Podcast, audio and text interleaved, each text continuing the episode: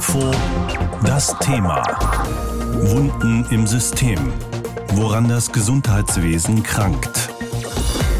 Am Klinikum Darmstadt zum Beispiel werden gerade viele Menschen behandelt, die an Corona erkrankt sind, aber damit nicht genug. Auch in den Reihen des ohnehin knappen Personals geht das Virus um und reißt dadurch zusätzliche Lücken in die Dienstpläne. Dr. Jihan Celik ist Oberarzt am Klinikum Darmstadt und er ist in der Pandemie zu einer Art Botschafter des Klinikpersonals geworden, das seit fast zwei Jahren Covid-Erkrankte behandelt. Vor der Sendung habe ich mit ihm gesprochen. Herr Dr. Celik, Corona ist im Laufe des Sommers aus dem Bewusstsein vieler Menschen verschwunden. Manche reden schon von einem Ende der Pandemie. Sie haben vor ein paar Wochen getwittert, hier ist gar nichts vorbei. Was erleben Sie denn gerade auf Ihrer Station? Also im Moment ist es so, dass wir die absolute Hochphase der Neuaufnahmen mit Covid-19-Infektionen und mit schweren Verläufen jetzt so diese Woche hinter uns gebracht haben. Wir haben noch immer viele Patienten mit äh, Covid-Infektion im Krankenhaus. Also genauen Zahlen sind das momentan 60 Patienten. Aber die Anzahl der neuen Aufnahmen, die werden von Tag zu Tag etwas geringer, vor allem die Anzahl der Patienten mit schweren Symptomen. Aber das täuscht nicht darüber hinweg, dass das Sommerloch dieses Jahr komplett ausgefallen ist. Also wir haben viele Patienten mit schweren Covid-Verläufen auf der Station gesehen, wobei man natürlich auch ganz deutlich sagen muss, die aktuelle Dynamik ist eine andere, als es in den vorherigen Wellen, zumeist in der Delta-Welle, gewesen war. Können denn bei Ihnen neben der Corona-Behandlung und neben unaufschiebbaren Operationen noch planbare Eingriffe vorgenommen werden? Ja, das ist die große Herausforderung im Klinikalltag. Das ist das, was wir seit zwei Jahren, seit über zwei Jahren versuchen, in den normalen Alltag zu integrieren. Und das gelingt uns mal besser, mal weniger. Unsere große Aufgabe ist es ja auch, das Haus zu schützen, damit der Regelbetrieb ungestört laufen kann, indem wir die äh, Covid-Fälle mit unseren Kapazitäten gut versorgen können. Aber jetzt gerade in der Sommerwelle hat das nicht gereicht. Wir mussten eine zweite Normalstation für Covid-Patienten vorsehen. Und das, obwohl wir uns schon so umorganisiert haben, dass ähm, auch Patienten, die mit Covid und nicht wegen Covid im Krankenhaus sind, auf anderen Stationen untergebracht werden. Wir können also insgesamt viel mehr Covid-positive Patienten im Haus unterbringen. Aber trotz dieser Maßnahmen, trotz dieser Verteilung, die wir auch der Impfung zu verdanken haben und einer etwas milderen Variante, haben wir es nicht geschafft, den absolut reibungslosen Ablauf im Klinikum zu gewährleisten. Und Ihre Klinikleitung hat wegen der schwierigen Situation kürzlich wieder ein Besuchsverbot ausgesprochen. Wenn jetzt schon solche Maßnahmen nötig sind, offenbar, was geht Ihnen dann durch den Kopf, wenn Sie an den Herbst denken? Also da bin ich ja auch noch nicht ganz sicher, was auf uns zukommt. Eigentlich muss man davon ausgehen, dass Omikron nach Genesung eine geringe äh, Immunschutz und Immunität hinterlässt. Da muss man leider davon ausgehen, dass im Herbst wieder die Infektionszahlen steigen. Was ich aber nicht genau weiß, ist, ob auch tatsächlich die Anzahl der schweren Verläufe wieder steigen werden, weil wir haben jetzt eine sehr hohe Welle erlebt mit einer sicher noch höheren Dunkelziffer. Die Frage wird sein, was ist mit diesen ganzen Hybrid-Immunisierten? Sind die jetzt gegen schwere Verläufe auch noch so gut geschützt, dass das uns im Herbst helfen wird? Das ist so ein bisschen noch unklar. Dazu ist noch unklar, wie weit wir mit den angepassten Impfstoffen bei der Bevölkerung kommen werden, wie gut uns das schützen kann.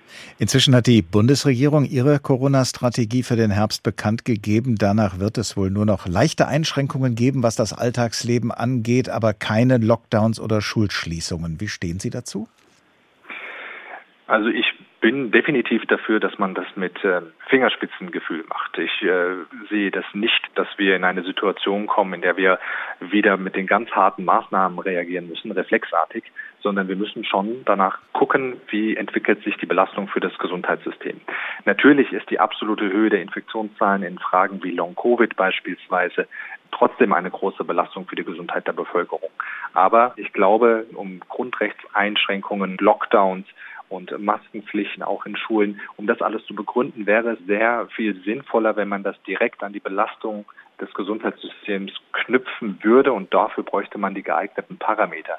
Ich sehe, dass die Länder da ziemlich alleingelassen sind momentan. Sie dürfen das entscheiden, wenn sie schwerere, stärkere Maßnahmen ergreifen möchten. Aber auch die Länder brauchen natürlich irgendeine Art von Parameter, an dem sie dann wissen, jetzt äh, ist es Zeit dafür, die Infektionszahlen wieder senken zu müssen. Das äh, wird sich also noch in der Realität beweisen müssen, dieses neue Konzept. Seit zwei Jahren machen Sie und andere immer wieder auf die schwierige Situation in Kliniken wie dem Klinikum Darmstadt aufmerksam. Sie persönlich haben oft gesagt, dass es so nicht weitergehen könne. Haben Sie denn den Eindruck, dass sich im Laufe dieser zwei Jahre in den Kliniken wirklich etwas substanziell verbessert hat?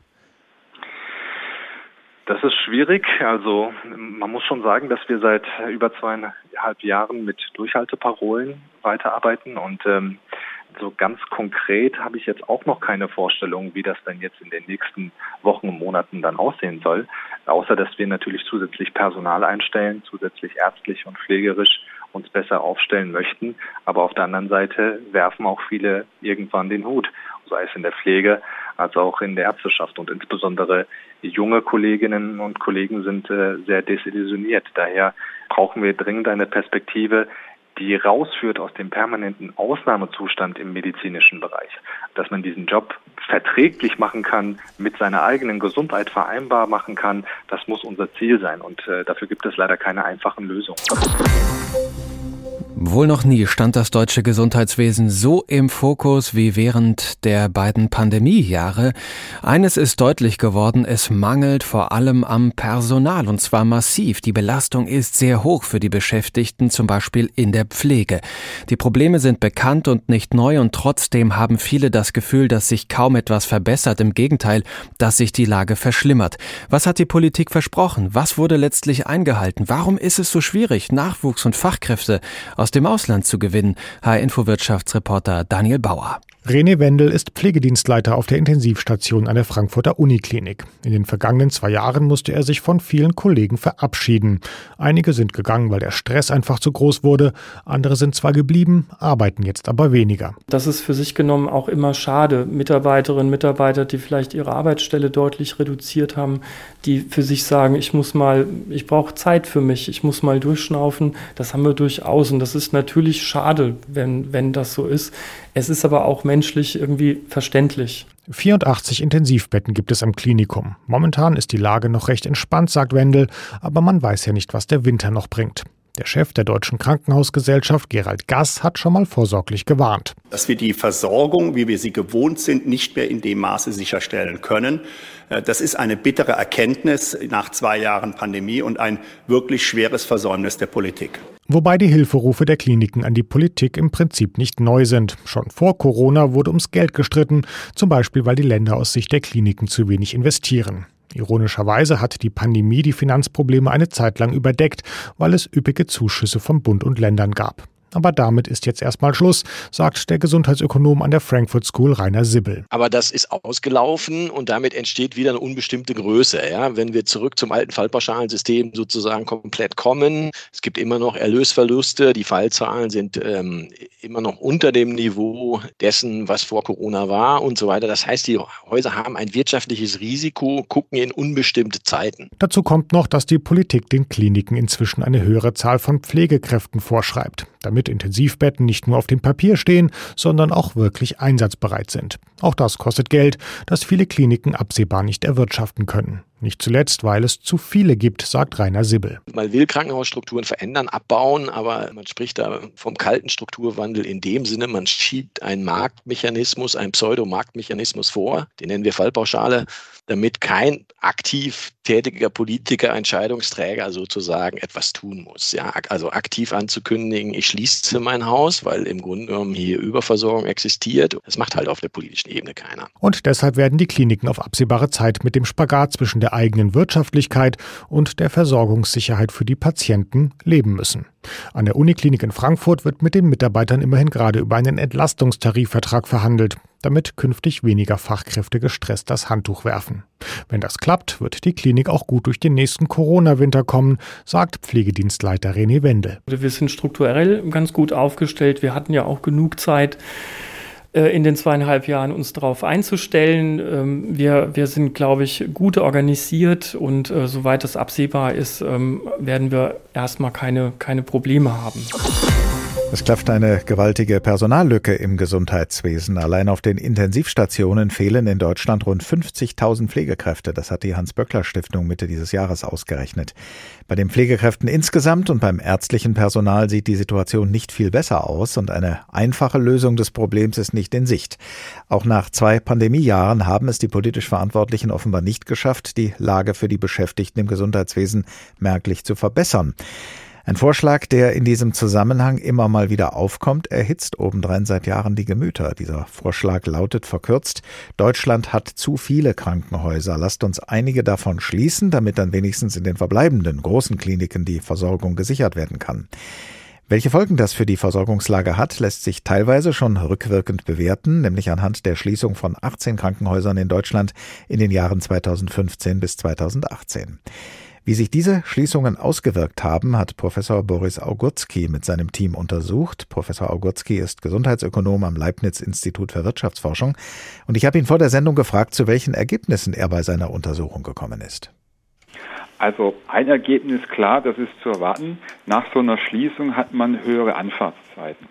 Also da, da erhöht sich zum Beispiel da die Anreise mit dem Auto etwa um sieben Minuten im Durchschnitt für die Menschen in der Region. Es klingt ja zunächst mal widersprüchlich, dass man eine Verbesserung der Versorgungslage erreichen will, indem man Krankenhäuser schließt. Gerade im ländlichen Raum sucht man ja jetzt schon in vielen Gegenden vergeblich einen Hausarzt, eine Hausärztin, geschweige denn ein halbwegs nahegelegenes Krankenhaus man findet nicht genug Personal, um auch alle Stellen im Krankenhaus zu besetzen und dann leidet darunter auch die Qualität. Aber sie leidet auch dann darunter, wenn man in so einem kleineren Haus nur eine geringe Auslastung hat und dann auch nicht so die Erfahrungen sammeln kann für die komplexen Eingriffe. Und letztendlich müssen wir uns als Bevölkerung klar machen, da ist so ein Trade-off, also entweder Wohnortnähe oder eben hohe Qualität und auch ausreichende Personalbesetzung. Das heißt, da muss man dann am Ende abwägen. Abwägen muss man ja wahrscheinlich auch, wie man diese sieben Minuten bewertet, von denen Sie eben gesprochen haben. Also um diese sieben Minuten erhöht sich, haben Sie gesagt, die zeitliche Entfernung im Durchschnitt zum nächsten Krankenhaus, wenn man eben Kliniken schließt. Diese sieben Minuten könnten am Ende über Leben und Tod entscheiden, oder? Genau, und deshalb müssen wir auch immer im Einzelfall genau schauen, wie ändern sich denn diese Wegzeiten, also in, in städtischen Gebieten Ballungsgebieten kein Problem.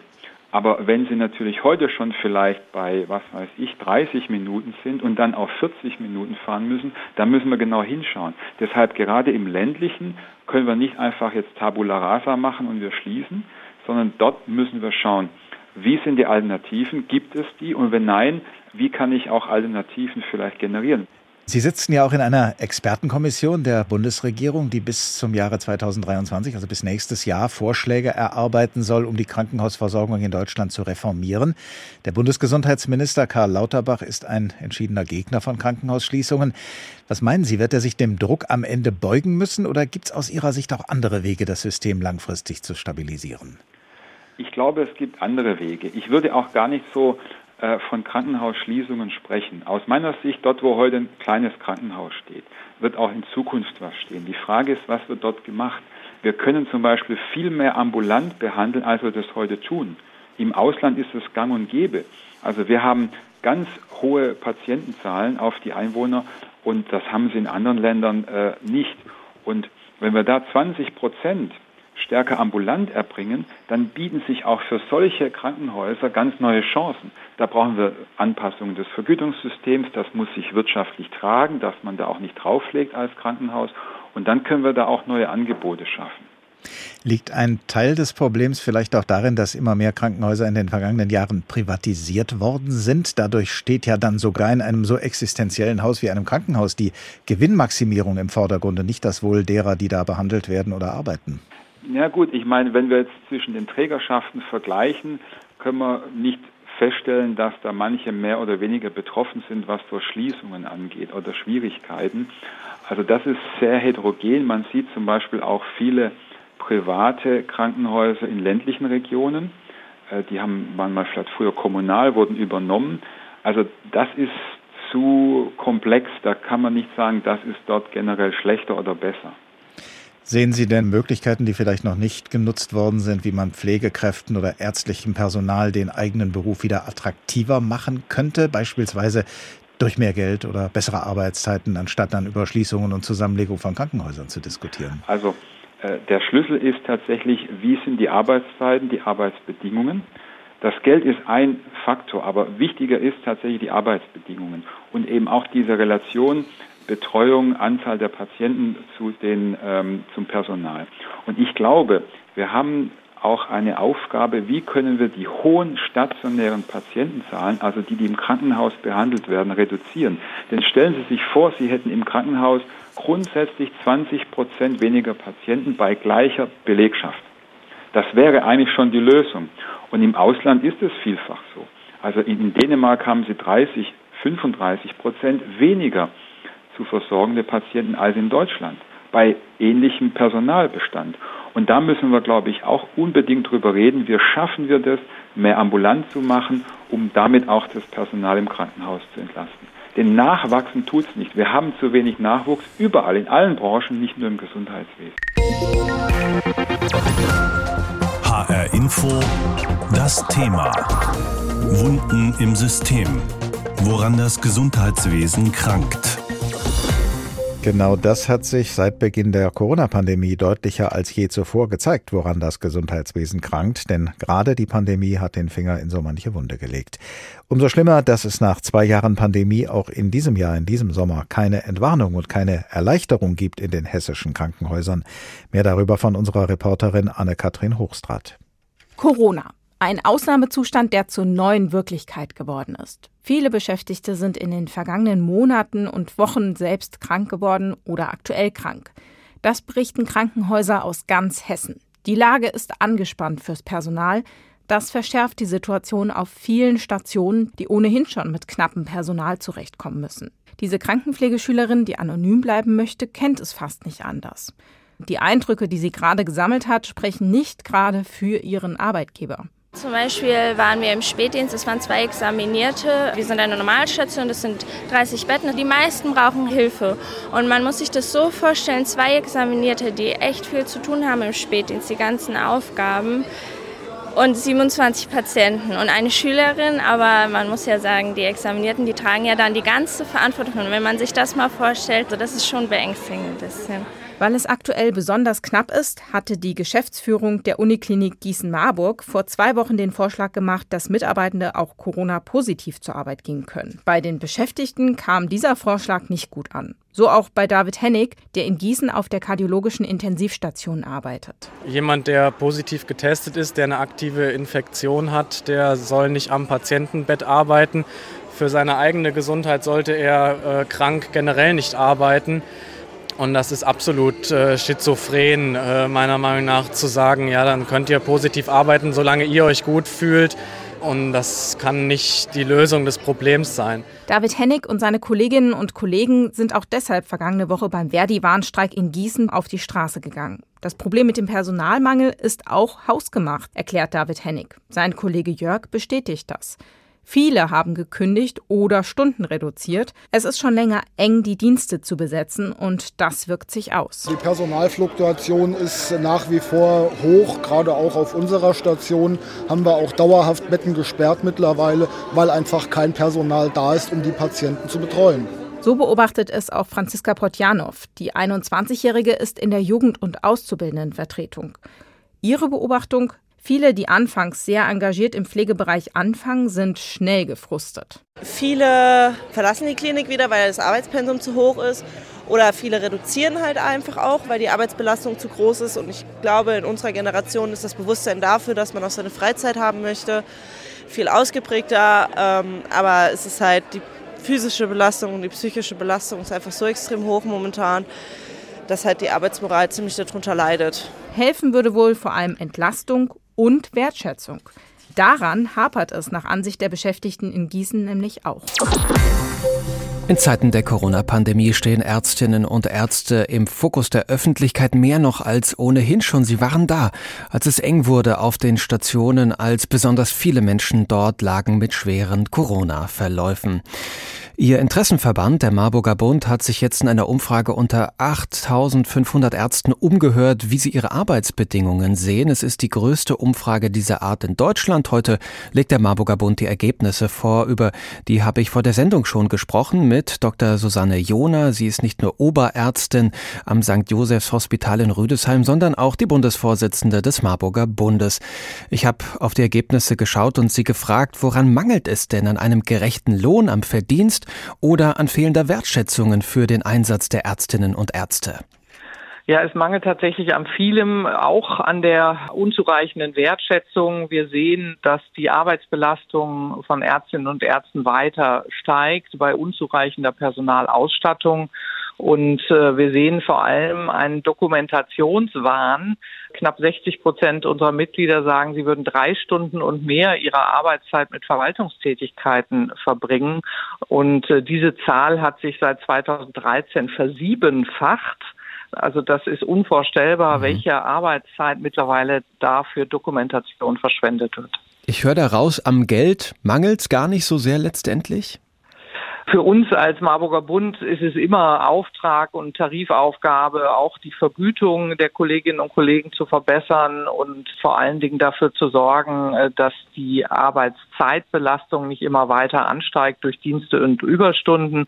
Unsere Mitglieder geben an, im Wochendurchschnitt 6,2 Überstunden zu leisten. Das ist viel. 20 Prozent arbeiten sogar mehr als 60 Wochenstunden. Da drückt also der Schuh nach wie vor. Das sehen wir als Tarifaufgabe. Aber wir können eben als Tarifpartner auch nicht alles leisten, den Bürokratieabbau zum Beispiel nicht. Und das ist etwas, was uns akut mehr ärztliche Arbeitskraft zur Verfügung stellen würde. Das ist im Sinne der Patientinnen und Patienten und würde auch dazu führen, dass Ärzte weniger frustriert mhm. mit den Arbeitsbedingungen sind. Das sind ja teilweise Probleme, die seit Jahren bekannt sind und auch beklagt werden. Woran liegt es denn, dass sich das offenbar immer weiter zuspitzt?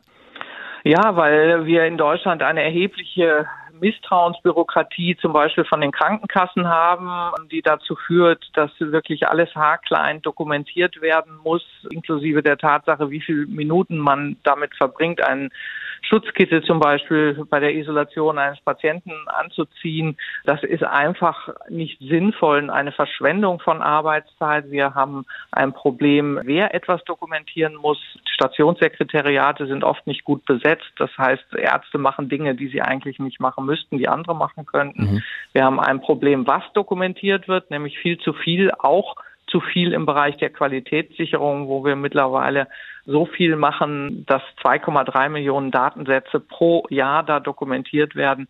Und wir haben leider auch in Deutschland ein erhebliches Problem damit, womit dokumentiert wird, nämlich mit teilweise veralteter Hardware und noch schlimmer mit bedienerunfreundlicher Software, die Doppel- und Mehrfacheingaben äh, immer noch notwendig macht. Auch das sind die Ergebnisse unserer Umfrage. Wenn man jetzt mal konkret darauf schaut, was man dagegen tun kann, auch was realistisch ist dagegen zu tun, was ist da der richtige Weg? Glauben Sie, dass sich diese Bürokratie auch schnell wieder abbauen lässt aus Ihrer Erfahrung oder ist es da der bessere Weg, einfach zu versuchen, mehr Personal einzustellen? Wir brauchen sicher beides. Wir können es uns nicht leisten, weiter hochqualifizierte ärztliche Arbeitszeit so am Schreibtisch zu verschwenden. Aber wir brauchen auch mehr Personal und mehr Medizinstudienplätze in Deutschland, denn wir wissen, dass die starken Jahrgänge in den nächsten Jahren zunehmend aus dem Beruf ausscheiden. Das heißt, wir haben ohnehin einen hohen Nachbesetzungsbedarf. Es muss sich das Finanzierungssystem der Krankenhäuser aus unserer Sicht auch ändern. Ohne eine Abschaffung der bestehenden DRG-Systematik wird sich letztlich nicht zum Besseren wenden. Aber wir vertrauen auch auf die Politik, die in ihrem Koalitionsvertrag ja stehen hat. Sie wollen Bürokratie abbauen. Das muss im Gesundheitswesen jetzt zügig stattfinden. Überlastung ist also das große Thema unter Ärztinnen und Ärzten. Ist das für viele auch am Ende eine Option, den Job zu wechseln? Was lesen Sie daraus aus den Ergebnissen der Umfrage? Fürchten Sie, dass viele Ärztinnen und Ärzte den Job hinschmeißen? Ja, diese Frage haben wir tatsächlich explizit gestellt und ein Viertel der Teilnehmer haben diese mit Ja, ich denke darüber nach, meinen Beruf komplett aufzugeben beantwortet. Und diejenigen haben uns auch in Freitextantworten auf über 125 Seiten sehr genau beschrieben, was das Problem ist. Und da ist es insbesondere die Arbeitsverdichtung, aber auch die Frustration, dass zu wenig Zeit für die Patientenversorgung da ist. Und insofern profitieren würden von mehr Zeit für Patienten, sowohl die Zufriedenheit der Ärztinnen und Ärzte, aber vor allem auch die Patienten, die ja in Umfragen selber auch darüber klagen, dass Ärztinnen und Ärzte zu wenig Zeit für sie haben. HR Info. Das Thema. Wer es hört, hat mehr zu sagen.